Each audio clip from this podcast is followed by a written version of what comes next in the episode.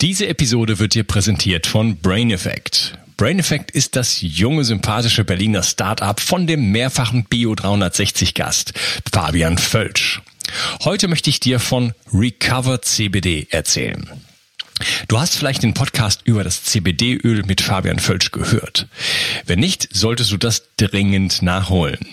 CBD-Öl ist ein Teilextrakt des Hanföl ohne psychoaktive Eigenschaften. Es aktiviert das endokannabinoide System des Körpers, das dir hilft, dich deutlich besser zu regenerieren. Ich selber nutze CBD-Öl fast täglich und es ist ein fester Bestandteil meines Entgiftungsprotokolls, weil es hervorragende Wirkungen auf den Schlaf hat. Und den zu verbessern, hat für mich oberste Priorität. Recover CBD wurde vor Oxidation mit dem Super-Antioxidans Astaxanthin und Vitamin E geschützt und darüber hinaus enthält es auch noch Kurkuma. Und das Beste ist, die Hörer von Bio 360 bekommen auf Recover CBD und die anderen Produkte von Brain Effect satte 20% Rabatt. Folge dem Link in der Beschreibung oder in den Show Notes. Und du tust nicht nur dir etwas Gutes, sondern unterstützt auch noch diesen Podcast und hilfst mit, dass es ihn in Zukunft auch noch geben wird. Bio 360. Zurück ins Leben. Komm mit mir auf eine Reise. Eine Reise zu mehr Energie und fantastischer Gesundheit. Ich möchte dir das Wissen und den Mut vermitteln, den ich gebraucht hätte, als ich ganz unten war. Dabei will ich dir helfen, wieder richtig in deine Energie zu kommen. Zurück ins Leben. Hallo ihr Lieben und herzlich willkommen zum zweiten Teil von meinem Interview mit Frank Mittlöhner. Hallo Frank, schön, dass du hier bist. Hallo, hallo. Ja, wir haben uns im ersten Teil äh, über viel über CO2 unterhalten, über Methan, äh, darüber, dass das Ganze ein Kreislauf ist. Und gegen Ende unseres Gespräches im ersten Teil haben wir darüber gesprochen, dass äh, ja die Tierzucht in in den Industrieländern immer effektiver wird, also wir wesentlich weniger Tiere haben als vorher, äh, mehr produzieren, aber in den äh, ja, Drittweltländern, wo auch der Bedarf steigt, weil es einfach was mit Wohlstand zu tun hat, äh, dass, dass da einfach dann die Tierproduktion quasi hochgefahren wird und es dann einfach zu mehr Tieren kommt. Ich denke, das ist so eine Perspektive äh, über die letzten 100 Jahre oder sowas. Wie sieht's denn aus, wenn wir uns mal das, das ein bisschen größeres Bild anschauen und mal so ein paar 10.000 oder vielleicht sogar Millionen Jahre zurückschauen?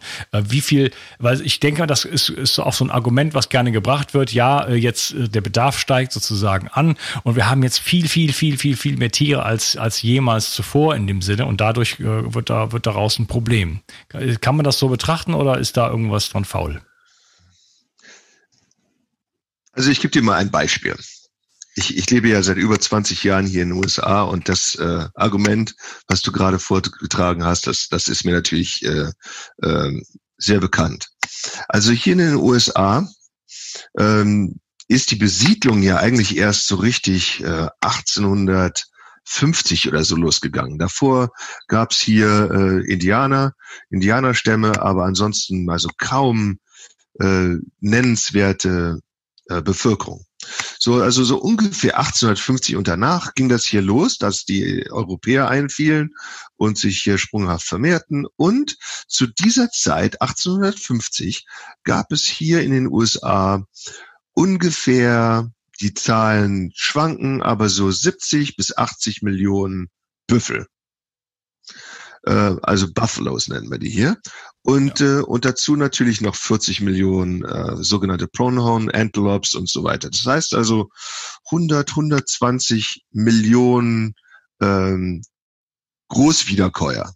Ja, also wilde, wilde natürlich, aber Großwiederkäuer, die natürlich auch äh, Methan produzierten und so weiter, die Exkremente produzierten äh, und so weiter und so fort. Also sagen wir mal so ganz äh, konservativ, dass es 100 Millionen waren. Und die waren es mit Sicherheit. Heutzutage haben wir hier in den USA wieder ungefähr 100 Millionen Großwiederkäuer, nämlich so um die 90 Millionen äh, Fleischrinder, 9 Millionen Milchkühe, äh, und dann kommen natürlich noch Wildtiere dazu. Äh, der grobe Rahmen ist derselbe. Wir haben innerhalb der letzten 200 Jahre oder so in den USA nicht wirklich, äh, wenn man heute äh, im Vergleich zu damals betrachtet, äh, einen, eine, einen maßgeblichen Zuwachs von Großwiederkäuern. Äh, die Zahlen sind sehr ähnlich. Ähm, wie das in anderen Ländern ist, es ist äh, unterschiedlich. In Australien, äh, in, in, in Ländern wie Indien, ähm, da hat man viele Wiederkäuer.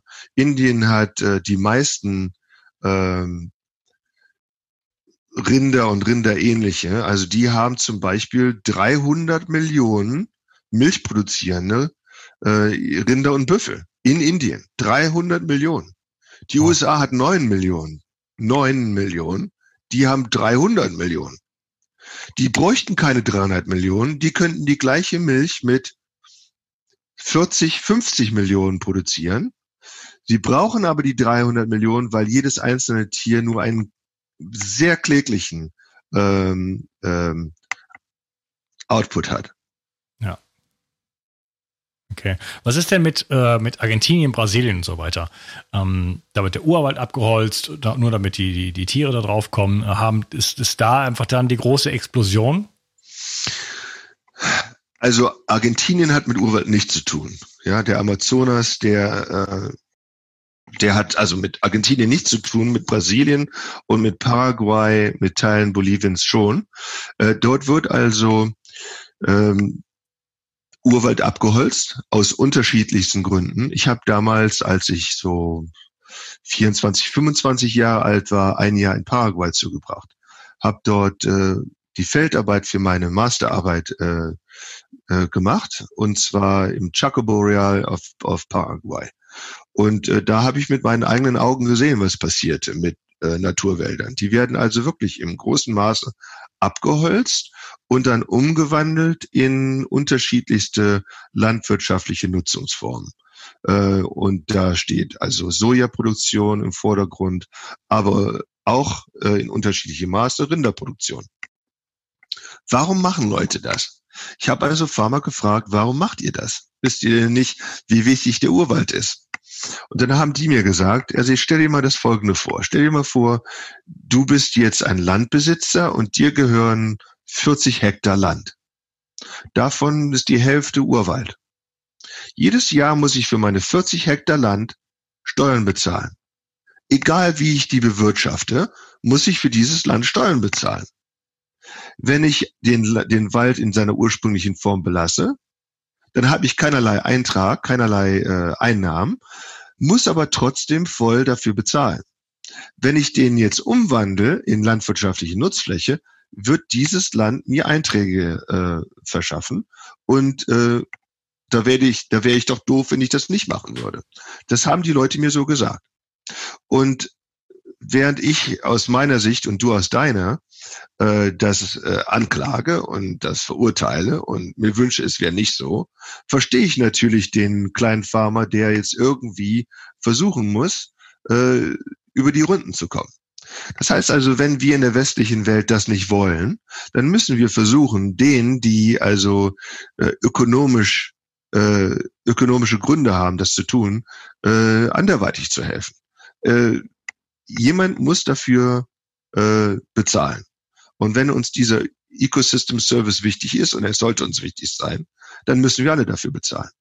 Ja. Die, wieso, kann, die, wieso, kann, wieso, wieso wird eigentlich Wald privatisiert? Also das ist ja eigentlich was, was in der öffentlichen Hand liegen sollte, oder?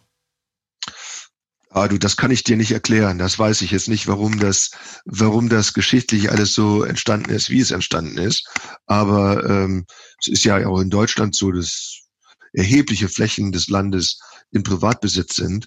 Ähm, gibt natürlich auch Wälder und so weiter, die äh, in der öffentlichen Hand sind, aber es gibt auch jede Menge Privat, äh, äh, Privathaushalte, die, äh, die die Waldflächen besitzen. Auch in Deutschland. Aber ich, ich, ich glaube jetzt nicht, dass man dann, ja, kann es mag sein, aber ich glaube nicht, dass man in Deutschland dann einfach sagen kann, okay, der Wald gehört mir, ich mache jetzt einen Parkplatz draus. Du, das weiß ich. Das kann ich dir nicht sagen, was es da für, für Regelungen gibt. Ähm, Ja, ist egal. Lass mal weiter springen, dann sozusagen. Äh, du hast gesagt, äh, ja, okay, in Brasilien, Paraguay und so weiter, da wird entweder Rinder gezüchtet oder es wird äh, Soja angebaut oder Mais, was ja dann wieder die Verfütterung sozusagen ist. Das wird dann irgendwie schön gentechnisch manipuliert, mit Glyphosat äh, besprüht und dann wird es hier rüber geschifft. Ist das überhaupt so oder ist das auch eine Legende? Ähm, es wird, es wird mit Sicherheit eine Menge gerade Soja produziert, nicht so sehr Mais, sondern gerade Soja produziert, äh, zum Beispiel in Brasilien äh, und auch und auch äh, Beef.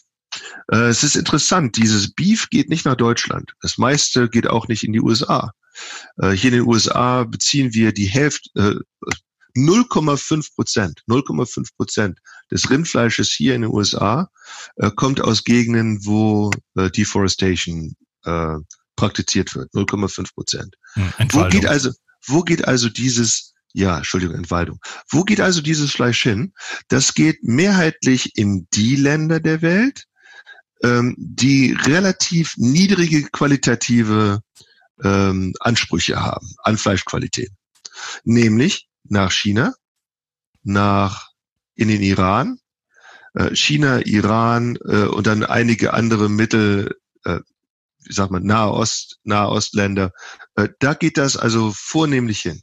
Ähm, und zwar, wenn ich sage, dass es qualitativ nicht so hochwertig ist, wieso ist denn das so? Naja, die haben eben äh, Rindertypen, so äh, sogenannte Boss Indicus Rinder, das sind so tropische Rindertypen, die äh, die eine schlechte Marmorierung haben, äh, die weniger intramuskulöses, intramuskulöses äh, äh, Fett haben. Die Qualität ist, die ist einfach nicht da. Das Fleisch ist, ist ziemlich zäh. Äh, also hier in den USA würden die meisten Leute das nicht anpassen, äh, nicht, nicht anfassen und äh, nicht, nicht konsumieren. Also das meiste diesen Fleisch, das, das meiste Fleisch, was dort produziert wird, geht in, ähm, in, in Länder wie, äh, wie China und Iran und, und so weiter. Aber, aber das Soja, das Soja geht äh, in erheblichem Maße in die EU, wird dann an Geflügel und an Schweine verfüttert ähm, und äh, auch nach China. Denn die Chinesen äh, haben sich so ein bisschen von den USA emanzipiert und äh, wollen weniger äh, US-Güter konsumieren. Und die haben sich mal eben äh, nach Brasilien um äh, ja, ein, eingestellt. Also die importieren jetzt brasilianisches Soja äh, mehr als US-amerikanisches. Ich rede oft von Weidehaltung hier bei mir im Podcast und ähm, ja, ich bin ein großer Freund davon, Befürworter. Wir haben aber auch eben über Effizienz gesprochen, davon, dass wir mehr Produktion haben bei weniger Tieren und deswegen würde ich gerne mal einen ja, neutralen Blick sozusagen auf das ganze Geschehen werfen und auch mal uns so ein bisschen auf die Industrie Haltung sozusagen mal so ein bisschen fokussieren. Wie sind denn eigentlich da die Umstände? Man hört immer, ähm, äh, dass Antibiotika eingesetzt, Hormone, dass es eine Quälzucht ist, äh, ganz, ganz fürchterliche äh, Zustände. Man hat schon mal Bilder gesehen und so weiter. Ähm, entspricht das so der Realität? Kann man sowas überhaupt so generell sagen? Oder was ist so im, im Gros so, was, was, was herrschen dort für Zustände? Also ich bin jetzt in diesem Bereich seit ungefähr 30 Jahren tätig. Ich habe Bereich, ich habe, ähm, ich habe Farmen im europäischen, im afrikanischen, im ozeanischen, im asiatischen, im südamerikanischen, nordamerikanischen gesehen. Ich habe also wirklich, ich, ich würde sagen, hunderte von, von Ranchbetrieben und Farmen gesehen und ähm,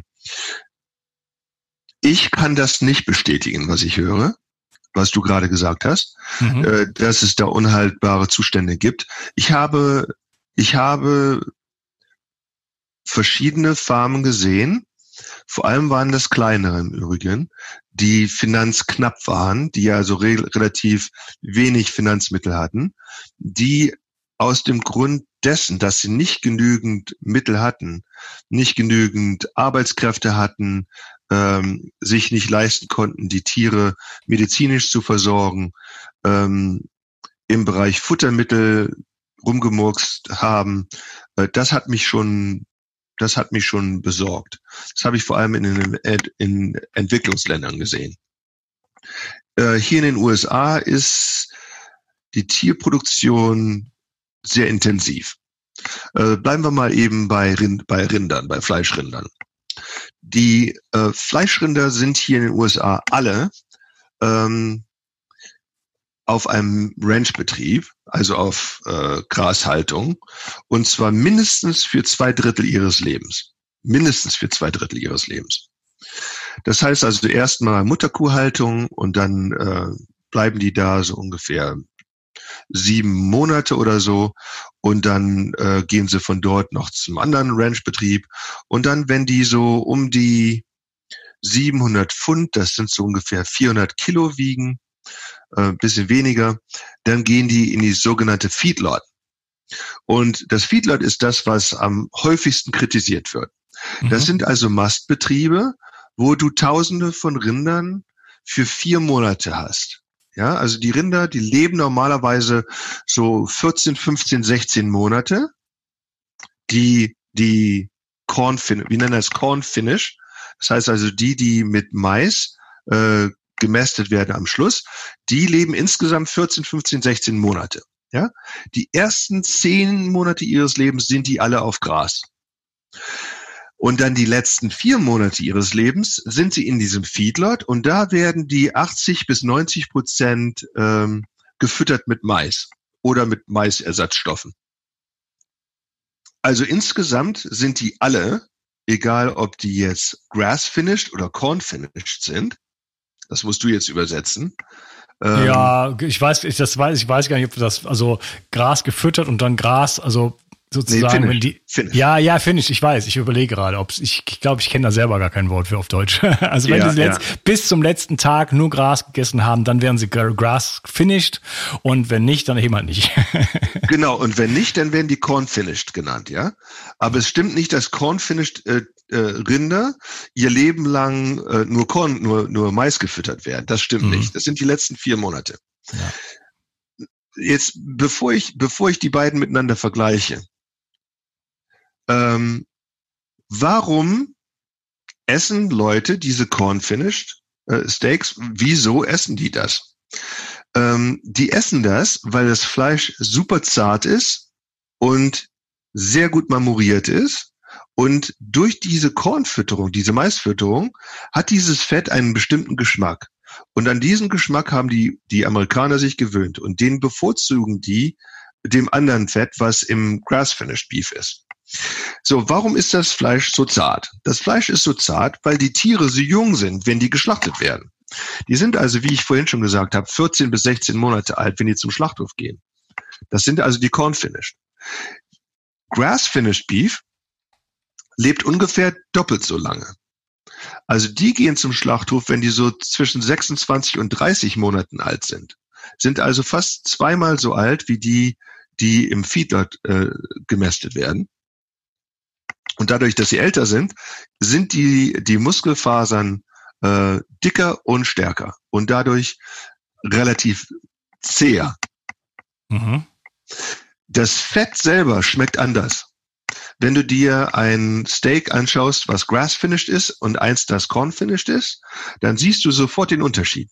Das grass-finished Steak hat gelbliches Fett und das liegt am, ähm, äh, Keratin nennt man das. Keratin. Äh, Carotin. Carotin. Äh, das Carotin gibt dem Fett einen gelblichen, gelblich-orange äh, äh, Ton, Farbton.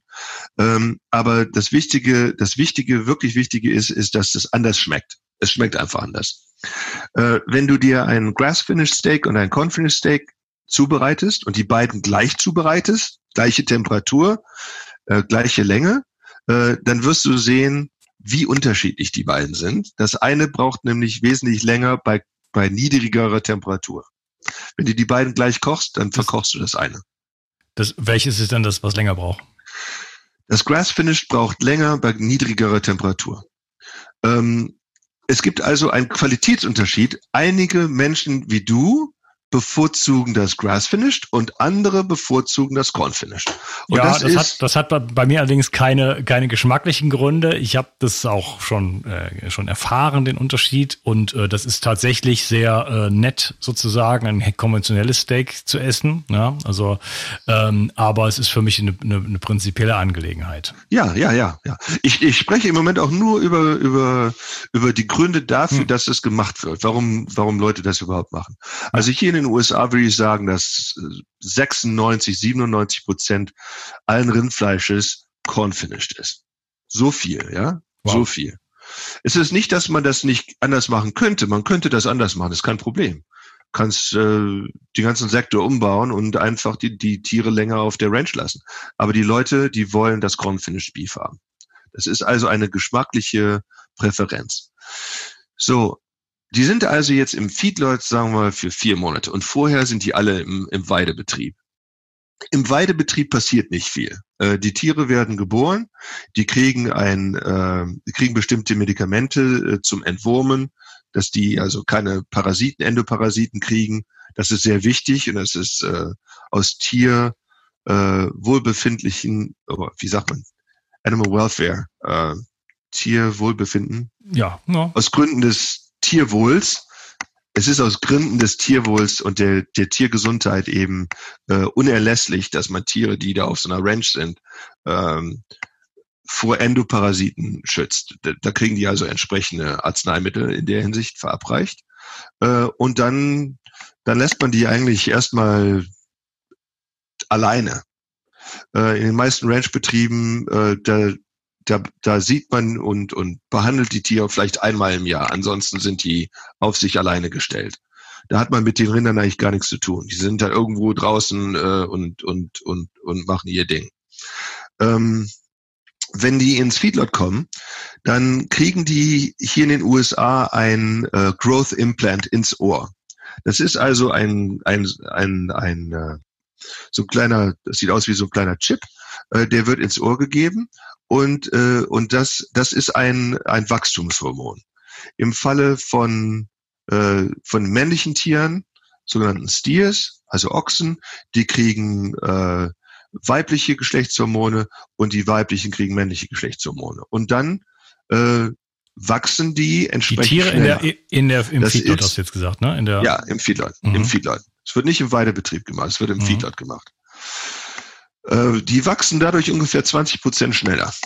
Ähm, die Leute, die sich jetzt äh, Sorgen machen, was äh, Rückstände, Hormonrückstände im Fleisch angeht, denen sei gesagt, dass äh, zum Beispiel ein, ein Ochse, der jetzt äh, äh, weibliche Geschlechtshormone äh, bekommen hat, dass der Fleisch produziert, was dann im Endeffekt so vier bis sechs Nanogramm äh, Östrogen im Fleisch hat. Vier bis sechs. Wenn du eine Frau bist und die, die, äh, die Pille nimmst, dann nimmst du am Tag 30.000 Nanogramms zu, zu dir. Das sind also vier bis sechs Nanogramm in einem Steak und 30.000 in der Pille. Also, dass Leute da sagen, also ich würde nie sowas essen, weil ich will ja nicht äh, Hormone essen. Das ist also ein Ammenmärchen in meiner Hinsicht. Ja, kannst du das auch vergleichen, vergleichen mit anderen äh, äh, hormonellen Rückständen, auch aus dem Bereich der Phytoestrogene? Oh, das, ist, das, ist, das gibt keine Frage, dass wenn du zum Beispiel Tofu isst, wenn du Tofu isst, nimmst du enorme Mengen Östrogene zu dir. Ja, das sind eben dann Pflanzen, äh, Östrogene, aber enorme Mengen. Mhm. Es gibt also alle möglichen pflanzlichen Produkte, die enorme Mengen Hormone beinhalten. Mhm. Meines Erachtens nach ist diese ganze Diskussion der Hormonbehandlung von Rindern in den USA eine der ähm, eine Diskussion, die mehr im Bereich des äh, Lass uns mal unsere Märkte schützen geht.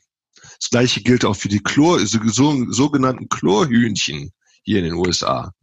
Ja, die Chlorhühnchen, die äh, also nach der Schlachtung äh, in einem Chlorbad behandelt werden, damit die, äh, damit die, die Körper, die Schlachtkörper äh, eben vor mikrobieller Zersetzung und äh, vor Contamination äh, geschützt sind. Das wird in Deutschland zum Beispiel nicht gemacht, aber die Zahlen der Salmonellen und E. coli, äh, des Salmonellen und E. coli Befalls in Deutschland ist wesentlich, wesentlich stärker. Das wird also gemacht aus, äh, um die, um die Leute gesund zu, zu halten, ja.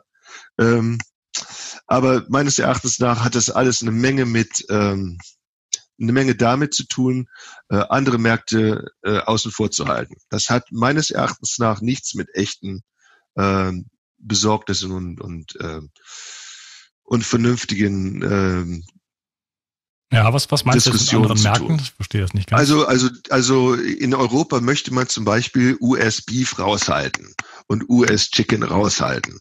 Und das macht man dadurch, dass man den Leuten erzählt, äh, dass es da Chlor Chlorhühnchen gibt, die super gefährlich sind, wenn man sie isst. Äh, oder dass es da Hormon-Beef gibt, äh, was, was bei einem dann die Brüste, Brüste wechseln lässt oder, oder so ein Quatsch. Mhm. Das ist, also, das ist Unfug und aber das ist halt so. Das, okay. das erlebe ich ja selber. Ich bin ja Deutscher. Äh, ich, ich bringe auch jede Menge Zeit in Deutschland zu. Und wenn ich da bin, dann muss ich mich mitunter wirklich zusammenreißen, da nicht zu sagen. Hm, okay, also diese vier bis sechs äh, Nanogramm Östrogen, liegt das noch unterhalb von sowas wie Soja oder auch Leinsamen? Sicherheit. Deutlich. Mit Sicherheit. Oder? Deutlich drunter, deutlich ja. drunter. Ich habe die genauen, genauen Zahlen nicht, aber ich habe sie gesehen und sie liegen, liegen deutlich drunter. Mhm.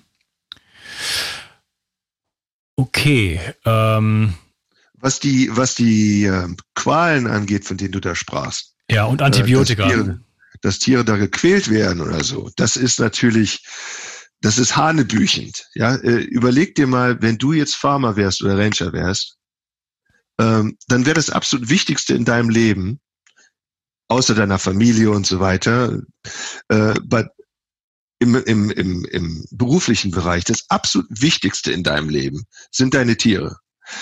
Das Wohlergehen deiner Tiere ist absolut zentral, zentral. Die allermeisten Betriebe, die ich kenne, haben ganz strikte Regeln. Und diese Regeln besagen, dass wenn Arbeiter, die in diesen Betrieben arbeiten, auch nur einmal dabei erwischt werden, dass sie irgendwie Schaden einem Tier zufügen, ein Tier treten, schlagen und so weiter und so fort, dann wird nicht verwarnt, sondern wird gefeuert. Da werden die Leute rausgeschmissen. Ähm, das heißt aber natürlich nicht, dass es nicht vorkommt. Es kommt vor. Es kommt vor, ich habe es mit meinen eigenen Augen gesehen, dass Leute äh, vor allem die nicht richtig ausgebildet sind, sondern eingestellt wurden, weil es Mangel, Facharbeitermangel gibt, dass die, wenn die frustriert sind, mal eben dann Tier treten oder, oder mit dem Stock schlagen oder sowas. Ja, es kommt ja im Bereich Mensch zu Mensch ja auch schon mal vor. Leider Gottes, leider Gottes. Hier in den USA in einem Jahr 5000 Priester verurteilt worden sind verurteilt worden des Kindes, wegen, wegen Kindesmissbrauch. Wow. Äh, eine Epidemie, die da leider auch in Deutschland und in anderen Teilen der Welt zu beklagen ist. Es ist nun mal leider so, es ist nun mal leider so, dass Menschen Unsägliches veranstalten können. Das passiert im zwischenmenschlichen Bereich, es passiert leider auch im Bereich der Tierproduktion. Aber was ich dir sagen kann, ist, dass das Ausnahmen sind Leider Gottes sind das Ausnahmen, die dann, wenn sie dokumentiert werden durch Videos, äh, viral werden. Die ganze Welt sieht sie und denkt dann, das sei Normalität. Es mhm. ist keine Normalität, es ist die absolute Ausnahme. Was Antibiotika angeht, äh, gab es in der Vergangenheit Missbrauch, wo Antibiotika verabreicht wurden, um Tiere schneller wachsen zu lassen oder Infektionen vorzubeugen. Äh, hier in den USA und in den allermeisten europäischen Ländern gibt es jetzt ganz strenge Vorgaben, wer ähm, Antibiotika verwenden kann und wofür. Die meisten benutzen Antibiotika aus therapeutischen Gründen. Das heißt also, um Tiere, die krank, zu, die, die krank sind, äh, zu behandeln. Äh, bestimmte Krankheiten sind in der Vergangenheit unterdrückt worden, indem man die ganze Herde äh, damit behandelt hat, mit einem Antibiotikum behandelt hat, aber in geringer Menge äh, behandelt hat. Dadurch sind diese Krankheiten dann nicht aufgetreten. Heutzutage ist das nicht mehr möglich. Heutzutage treten diese Krankheiten dann wieder auf und wenn sie auftreten, müssen die Tiere mit therapeutischen Dosen behandelt werden, die sehr hoch sind. Also in Ländern wie Dänemark zum Beispiel, wo es jetzt kein äh, prophylaktisches Antibiotika mehr gibt, sondern nur therapeutisches, wird heutzutage mehr Antibiotikum benutzt als zu Zeiten, wo das noch nicht, äh, wo das noch nicht verboten war, das, das prophylaktische. Das bedeutet, dass weil jetzt mehr Tiere krank werden, müssen die die viel höhere Dosis Antibiotika bekommen, die eben eigentlich nur aus therapeutischen Gründen verwendet werden kann. Also insgesamt muss man schon vorsichtig sein zu sagen, also grundsätzlich, wir wollen also keine Antibiotika aus irgendwelchen Gründen. Äh, unter bestimmten Umständen kann es, äh, kann es nützlich sein, aber in den meisten Fällen in den meisten Fällen werden Antibiotika heutzutage sehr äh, in Maßen angewendet, in Maßen angewendet. Sind das denn relevante Mengen dann? Eben bei den Hormonen waren wir über zwei bis sechs Nanogramm. Sind das relevante Mengen, über die man sich dann wirklich Sorgen machen muss? Also alle Medikamente, ob das Growth Hormones sind, äh, also diese Implantate, oder ob es Antibiotika sind, egal was man einem Tier verabreicht, ähm, alle Medikamente haben einen sogenannte, eine sogenannte Withdrawal Time. Das heißt also, dass man Medikamente nicht verabreichen darf, wenn man eine gewisse Zeit vor der Schlachtung steht. Also im Bereich äh, Growth Implants zum Beispiel, diese Implantate, darf man nicht verabreichen, wenn das Tier innerhalb von 50 Tagen geschlachtet wird. Und zwar deswegen, weil zum Zeitpunkt der Schlachtung dieses Medikament vollständig verstoffwechselt sein muss. Es darf also kein nennenswerter Rückstand im Fleisch oder in der Milch oder so äh, bestehen. Äh, und das ist eben das ist eben Gesetz, ja, was, was alle Arzneimittel, die im Tierproduktionsbereich äh, Verwendung finden, ähm,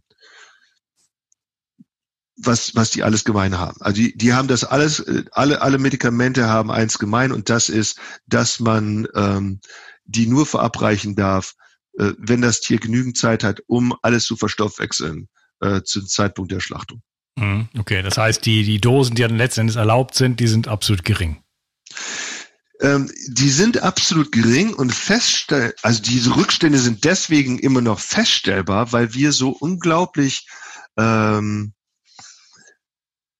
präzise geworden sind mit unseren, mit unseren Messvorrichtungen. Ich habe also Dinge in meinem Labor, äh, damit kann ich Sachen messen, die waren vor fünf Jahren unmöglich. Wenn du in mein Labor kommst und du hast also Deo äh, am Tag äh, äh verabreicht, äh, Deo benutzt, dann kann ich das eine Woche nachdem du mein Labor verlassen hast noch nachweisen. Mhm. Okay. In, de, in, der, in der Luft noch nachweisen. Das heißt also, ich kann, ich kann, ich kann so präzise messen, in Parts per Trillion, ja, so präzise messen, dass man Rückstände praktisch immer findet. Du findest immer Rückstände. Wenn du dir heutzutage einen 10 oder 20 Euro Schein in die Hand nimmst, kann ich dir garantieren, ich kann dir garantieren, dass da Kokain-Rückstände dran sind. An jedem, an jedem Euroschein Kokain-Rückstände dran sind. Und das Gleiche gilt für alle Dollar, für alle Dollarscheine. Und zwar deswegen, weil, ähm, weil diese Droge eben im Umlauf ist, äh, Geldscheine dafür benutzt werden. Natürlich nicht jeder Geldschein, aber wenn da so ein Drogendealer da so ein Packen hat und der, der hat da mit, äh, mit Drogen zu tun, äh, da finden sich also winzige Bestandteile äh, praktisch an jedem Schein. Verteilt sich dann auf die anderen Scheine, ja. okay, das heißt, die Messmethoden sind da sehr, sehr stark geworden. Wie sieht's denn mit anderen Umweltgiften aus? Ich hatte da gerade eine Diskussion mit jemandem, hier gibt's so, eine, so einen Bericht, das ist, äh, nennt sich Schweizer Studie. Und da geht es äh, um PCB, ähm, PCB, lass mich nicht lügen, auch DDT, äh, ich nenne es jetzt einfach mal PCB-Dioxine, ne? Und äh, da zeigt sich, dass halt eben Tierprodukte da einfach relativ hoch belastet sind. Ähm, wie siehst du das generell, äh, tierische Produkte, A, aus der Weidehaltung oder aus der, in, ähm, aus der Massentierhaltung sozusagen, sind das, äh, sind das Produkte, die ja in bedenklichem Maße belastet sind in deiner Perspektive? Also in den 60er, 70er Jahren hätten wir da diesen Podcast gehabt, dann hätte ich dir gesagt, ja, das ist eine, das ist ein Problem, denn diese denn diese äh, chemischen ähm, Mittel, die reichern sich an. Ja, die werden nicht abgebaut, sondern die reichern sich an. Ähnlich wie CO2 in der Atmosphäre reichern die sich an. Da die aber in weitesten Maße nicht benutzt werden und schon unter langem nicht mehr benutzt werden, spielen die in der hiesigen Diskussion überhaupt keine Rolle. Also ich habe diese Diskussion schon seit 20 Jahren nicht mehr gehört. Ja, die Studie ähm, zeigt dann schon tatsächlich, äh, da wurden sogar auch Weidehaltung und ähm, nicht-Weidehaltung sozusagen verglichen und zeigt tatsächlich relativ hohe Werte, auch verglichen halt dann eben mit pflanzlicher Nahrung. Äh, allerdings ist äh, das natürlich ein bedauerlicher Teil der Geschichte, wie PCWs und die Dioxine. Ähm, Allerdings gibt es natürlich noch ganz, ganz viele andere Umweltgifte. Die muss man natürlich auch berücksichtigen im Mix sozusagen, wenn man jetzt mal äh, sich so ein, so, ein, so ein Bild darauf wirft und sagt, wo stecken jetzt äh, potenzielle Umweltgifte drin, die dem Körper schaden könnten. Also weißt du, äh, mal ganz ehrlich, die Konzentration dieser Gifte in unserer Umwelt sind so gering, sind so gering, dass ich persönlich die vollkommen vernachlässige. Es gibt, du findest mit der heutigen Messmethodik findest du alles überall. Die Frage ist, in welcher Dosis? Nicht, ob man da irgendwelche Gifte findet, sondern in welcher Dosis. Und die Antwort, äh, die Antwort auf die Frage, ist das überhaupt gesundheitsrelevant? Die ist ja maßgeblich. Mhm. Und die Antwort dazu ist, nein, ist nicht gesundheitsrelevant, obwohl diese Sachen da sind, die sind eben in der Umwelt und in höherer Dosis wären sie gefährlich. Ähm, aber sie sind nicht gesundheitsrelevant, weil die Dosis nicht ausreicht. Du wirst also kein Essen finden, wo also keinerlei Blei oder äh, Quecksilber oder, oder andere Sachen, die sehr, sehr gefährlich sind, wenn man sie in groß genuger, also wenn man sie in ausreichender Dosis zu sich nimmt, ähm, während während Essen diese Dinge beinhaltet, sind die also in so geringem Maße vorhanden, dass sie keine Rolle spielen. Spielen einfach keine Rolle. Und wie sieht's bei Meerestieren und Fischen aus? Ähm, es gibt natürlich Fische, wo sich diese Sachen anreichern. Ja, es gibt da bestimmte Gifte, die sich ähm, anreichern und zwar deswegen, weil leider Gottes Leute große Mengen Sachen verklappen, ins Meer verklappen, die da nicht reingehören. Äh, zum Beispiel, zum Beispiel ist es legal für Tanker, für diese Öltanker auf offenem Meer äh, die Tanks auszuwaschen. Es ist legal für Kreuzfahrtschiffe, äh, die Exkremente auf dem offenen Meer roh einfach ins Meer zu verklappen. Hm. Ja, das ist alles legal. Wenn du auf so ein Kreuzfahrtschiff gehst, ich weiß nicht, ob du das mal gemacht hast. Ich habe es nie gemacht, aber mir wurde erzählt, was mit dem Müll passiert, der dort, der dort produziert wird. Es ist alles egal, die legal. Das schmeißen die einfach, das schmeißen die einfach über Bord. Solche Sachen sind natürlich vollkommen inakzeptabel. Komplett mhm. inakzeptabel, aber die passieren. Und weißt du, wenn ich solche Sachen höre, dass obwohl ich jeden Tag meine, meinen Müll hier sorg, sorglich trenne, ja, Recyclables und äh, Restmüll und, und äh, Papier und so weiter und so fort, wird hier in den USA nur acht Prozent des gesamten Mülls recycelt. Acht Prozent wird recycelt. Das muss ich anders sagen. Entschuldigung. Acht Prozent des Recycelmülls wird also wirklich wiederverwertet. Nicht des Gesamtmülls, des Recycelmülls Mülls wird wiederverwendet. Ja, also ein erheblicher Teil des, des Mülls, des Recycelmülls in den, in den entwickelten Ländern findet seinen Weg nach Asien, früher nach China. Heute nehmen die Chinesen das nicht mehr an. Ähm, jetzt geht diese, dieser Recycelmüll nach Malaysia, nach in die Philippinen und so weiter. Äh, oftmals wird er lediglich verbrannt. Äh, und äh, in vieler, vieler Orten nimmt man den Müll und, und der, der landet in dem Nest nächst, nächstbesten Fluss und dann, und dann irgendwann im Meer. Und äh, das hat ja sicher auch jeder deiner Hörer bisher äh, schon, schon viele viele Male gehört, nämlich dass, äh, dass eine Menge äh, Müll in den, in den äh, Weltmeeren äh, äh, sich konzentriert und äh, das sind also das sind erhebliche Mengen. Das sind erhebliche Mengen. Ja, Okay, alles klar. Gut, vielleicht noch letzte Frage für diesen Teil. Ähm, wenn ich hier so ein Steak mir kaufe, dann ist das so, kost, kann sowas gerne mal 20 Euro kosten. Äh, und dann gibt's so diese Discounter, wo man dann so für zwei, drei Euro ein Steak bekommen kann. Wie kann das sein? Das ist eine gute Frage. Ähm, du findest natürlich sagen wir mal jetzt ein Fleischbetrieb, der so, so, so, ein, äh, so ein Gras, äh, so ein Grasbetrieb, wo also die Rinder die ganze Zeit äh, äh, auf der Wiese stehen und äh, ja, gut gehandhabt werden und so weiter und äh, und das lassen die die Leute sich natürlich bezahlen. Äh, wenn du das alles beschleunigst und äh, äh konzentrierst und so weiter, dann kann das schon mal sein, dass man äh, dass man das viel billiger machen kann ähm, es ist allerdings auch, ähm, es ist allerdings auch äh, eine Sache, die, die ich verstehe. Es kann nicht jeder hier so ein 20 äh, Euro Steak äh, bezahlen und äh, und Leute gerade der unteren Einkommensklassen äh, sind oftmals besonders im Bereich nährstoffreiche äh, Essen, äh, Essenbestandteile ähm, ähm, benachteiligt. Die, die oftmals können Leute, die also äh, relativ geringe äh, Mittel zur Verfügung haben, also arme Leute, in der Lage, sich kalorienreiches Essen zu kaufen, aber eben nicht nährstoffreiches Essen.